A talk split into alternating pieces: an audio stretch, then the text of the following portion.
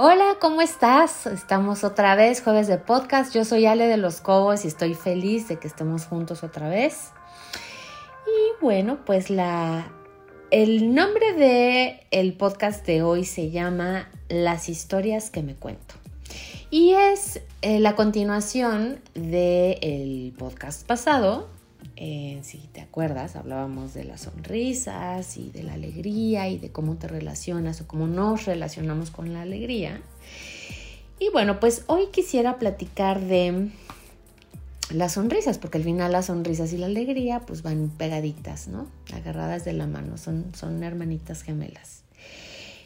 Y te acuerdas que en el podcast pasado y antepasado platicábamos de estudios que se han hecho sobre cuántas veces sonríe en promedio eh, un niño o una niña.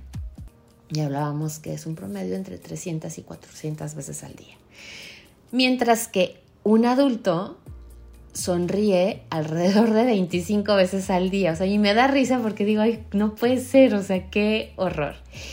Y la verdad es que es algo que he estado trabajando muchísimo en mi mente, en mi alma, porque yo quiero volver a tener esa capacidad de sonreír 300 o 400 veces al día. Y si bien, bueno, pues hay momentos en los que en los que no se me antoja, justo estoy conectando el por qué no se me antoja. Y bueno, ¿qué es lo que nos va restando la capacidad de sonreír? ¿Tú qué te imaginas que pueda hacer eso? Pues fíjate que de acuerdo a lo que he ido investigando y lo que he ido recapitulando en mi vida, eh, los factores quitarrizas que he tenido han sido sin lugar a dudas em, los eventos formativos que he experimentado en mi vida. Es decir, la educación. Esos momentos en los que te dicen cómo tienes que ser, en dónde tienes que ser, cuándo tienes que ser. Esas reglas en las que te dicen que aventar una carcajada en cierto lugar es una falta de respeto, que vestirte de tal o cual forma es parte de lo que tú tienes que adquirir en tu sentido común, en fin, el deber ser. Creo que esa parte del deber ser es la que me ha llevado, sin lugar a dudas, a empezar a experimentar menos y menos sonrisas. Y ojo, ¿eh? no es culpa de la educación per se o de mis educadores, sino de esos eventos formativos que he tenido a lo largo de mi vida y de cómo yo los he ido significando. Y es aquí donde entra esta parte de sugerirte a ti si me estás oyendo y tienes críos a los cuales estás formando ya sean críos propios o ya sea que seas una persona que está en la docencia y que tienes a tu cargo niños, adolescentes, que estás dándoles formación. Pon mucha atención y date la oportunidad de investigar y espejear con ellos la información que les estás dando. Es decir, lo que tú enseñas, lo que tú les transmites, Pregúntales qué entendieron y cómo lo entendieron y cómo lo sienten ante ellos. Porque ahí te puedes dar cuenta si hay una forma en la que estén significando que jueguen contra de ellos. Y no nada más de lo que esté pasando en el momento presente. Date el tiempo de, ir investigando cuáles son los significados más importantes de su vida, de todo tipo. ¿Qué significa para ellos el deporte? ¿Qué significa para ellos el arte? ¿Qué significa para ellos eh, la cultura, el conocimiento académico, la vida social, la vida familiar? Abre la comunicación, investiga. Y ahí te va algo más cañón. ¿Qué te parece si empiezas a investigar contigo? ¿Qué te parece si empiezas a trabajarlo contigo? Creo que es lo más asertivo. ¿Te acuerdas que hemos hablado que empezar por uno mismo es la base para poder desarrollar un equilibrio que mm, aporte valor en este planeta. Porque la mayoría crecemos queriendo aportar valor, justo queriendo ser lo que nos dicen que tenemos que ser. Y nuestro valor eh, comienza desde cómo nos estamos reconociendo y significando a nosotros mismos. Y ser nosotros mismos es lo mejor que nos puede pasar. Entonces, pues lo que nos va quitando las, las sonrisas es cómo vamos siendo formados, cómo vamos experimentando esa formación y el significado que vamos poniendo nosotros. Em, y de ahí, de esos momentos formativos que vamos significando, es que empezamos a generar historias. Nos empezamos a generar historias en nuestro interior. Y esas historias se van modificando conforme vamos teniendo más experiencias. Las vamos eh, aumentando, disminuyendo. Em, intensificando. Y esas historias que nos contamos de nosotros mismos son las que nos empiezan a definir. Y no nos damos cuenta cómo vamos en automático en esas historias que nos van definiendo y que generan un impacto muy grande. Últimamente he estado posteando y he estado hablando de, mis creencias mis creencias son las que me definen. Tus creencias son las que te definen. De hecho, en el tipo de trabajo que yo tengo de terapia emocional, las primeras eh, sesiones lo que busco trabajar son es la, perdón, la lista de creencias. ¿Cuáles son las creencias más arraigadas que tenemos o que tiene la persona que está tomando el servicio? Y de ahí es de donde empiezan a surgir todos los Em, hoyos em, o huecos o vicios que están generando eh, de alguna manera incomodidad o em, toma de decisiones poco asertivas y funcionales. No son ni buenas ni malas. Mm, suelo vivir sin catalogar que las cosas sean buenas o sean malas porque al final todo lo que vivimos, todo lo que experimentamos, todo suma un valor, todo es un capital, absolutamente todo. Pero no todo es grato, no todo está chido, no todo está padre, ¿no? Entonces, bueno, pues eh, partimos mucho por ahí. Y hoy quiero hablar de eso, o sea, qué historias nos estamos contando y de dónde vienen esas historias, en qué momento de nuestra vida eh, formativa o de las experiencias que tuvimos que nos marcaron, cómo las significamos. Y aquí viene otra parte que, que me parece que es muy importante que es la credibilidad. ¿Qué tanta credibilidad tienes tú con tus hijos,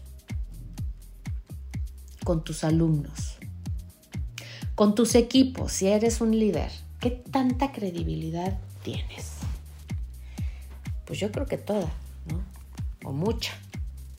O algo de credibilidad. Hablando específicamente de tus hijos, yo creo que tienes toda la credibilidad. Si tú les dices a tus hijos que van a recibir regalos de Santa Claus, ellos te creen.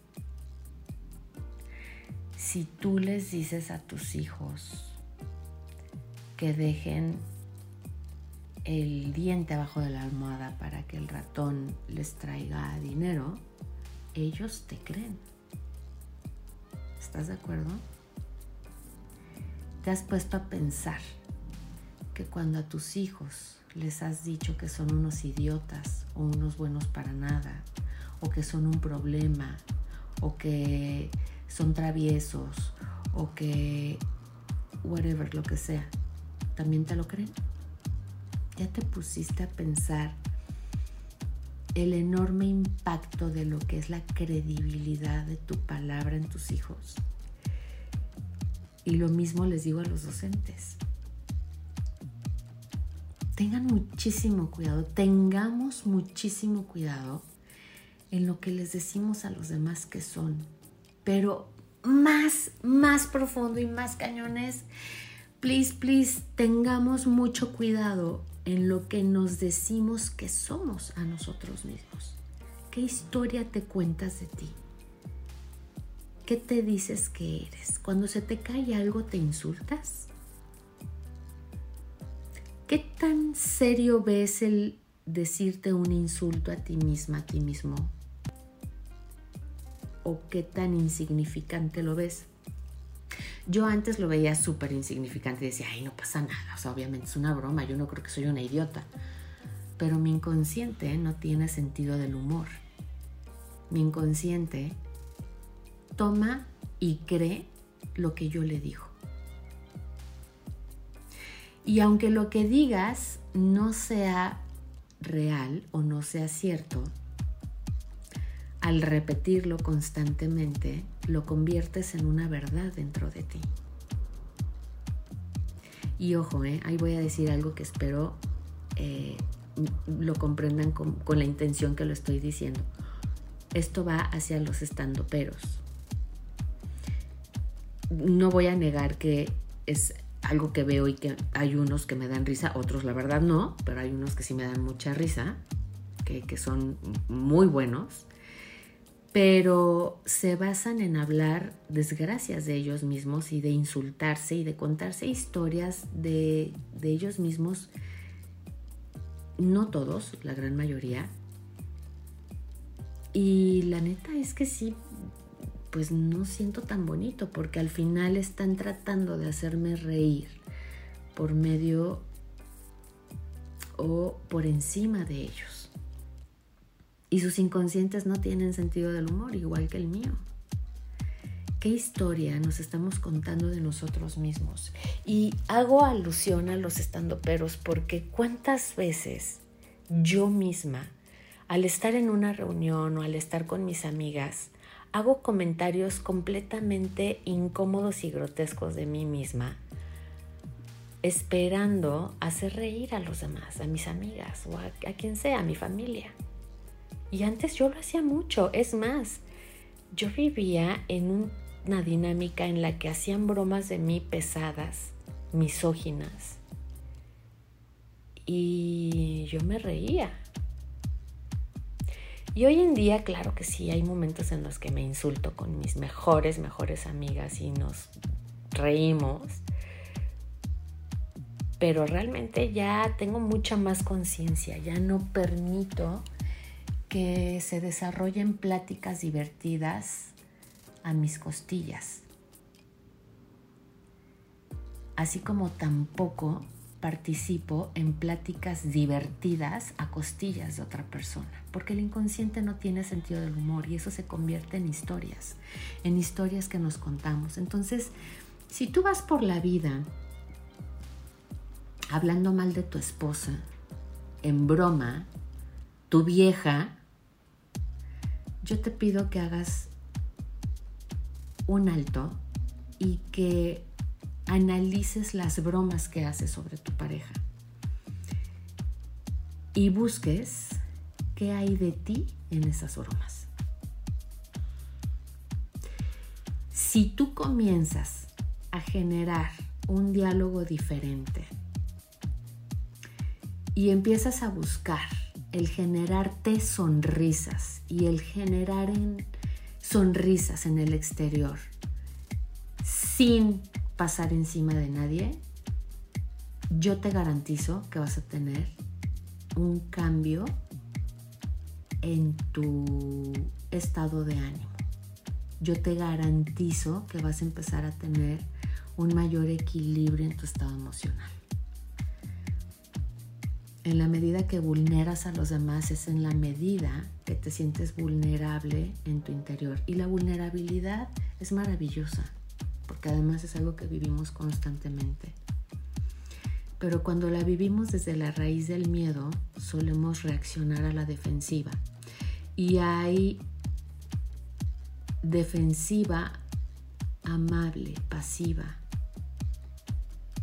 que aparenta, ser una bromichi, eh, algo sin importancia, algo en buena onda, en buen plan, sin maldad, ¿no? Pero en realidad lo que estamos lanzando son bolas de caca, bolas de fuego, como le quieras decir, pero yo las veo como bolas de caca. Entonces, esas historias que nos vamos contando de nosotros mismos y que las utilizamos de diferentes formas, cómo nos tratamos, qué opinamos de nosotros cuando nos equivocamos, juegan un papel sumamente importante en la capacidad que tenemos de sonreír. ¿Te hace sentido? Piénsalo. ¿Cuántas historias de ti estás arrastrando por algún momento de tu niñez en la que tuviste un evento de formación en el cual tú quedaste como ser insuficiente, problemático, mujeriego, borracho, flojo, mal hecho, serio. ya no sé qué, más decir y, y quisiera no decir más cosas, pero pero busca cuántas historias te estás contando de ti que te están limitando y te están generando pues una personalidad que a ti no te gusta.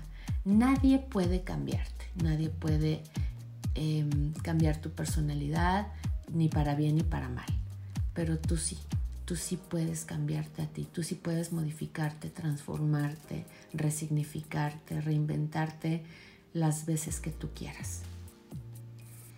Y entonces, pues yo te invito a buscar la alegría, empezar a sonreír y empezar a conectar contigo, encontrando tu mejor versión desde una realidad, no desde un lavado de cabeza, ¿no? De una conferencia motivacional. No, no, no. Y tal vez para llegar a esos puntos necesites pasar por momentos incómodos encontrando que te has insultado y que la manera en la que has tratado a los demás es un reflejo de cómo te estás tratando a ti y puede que no te encante.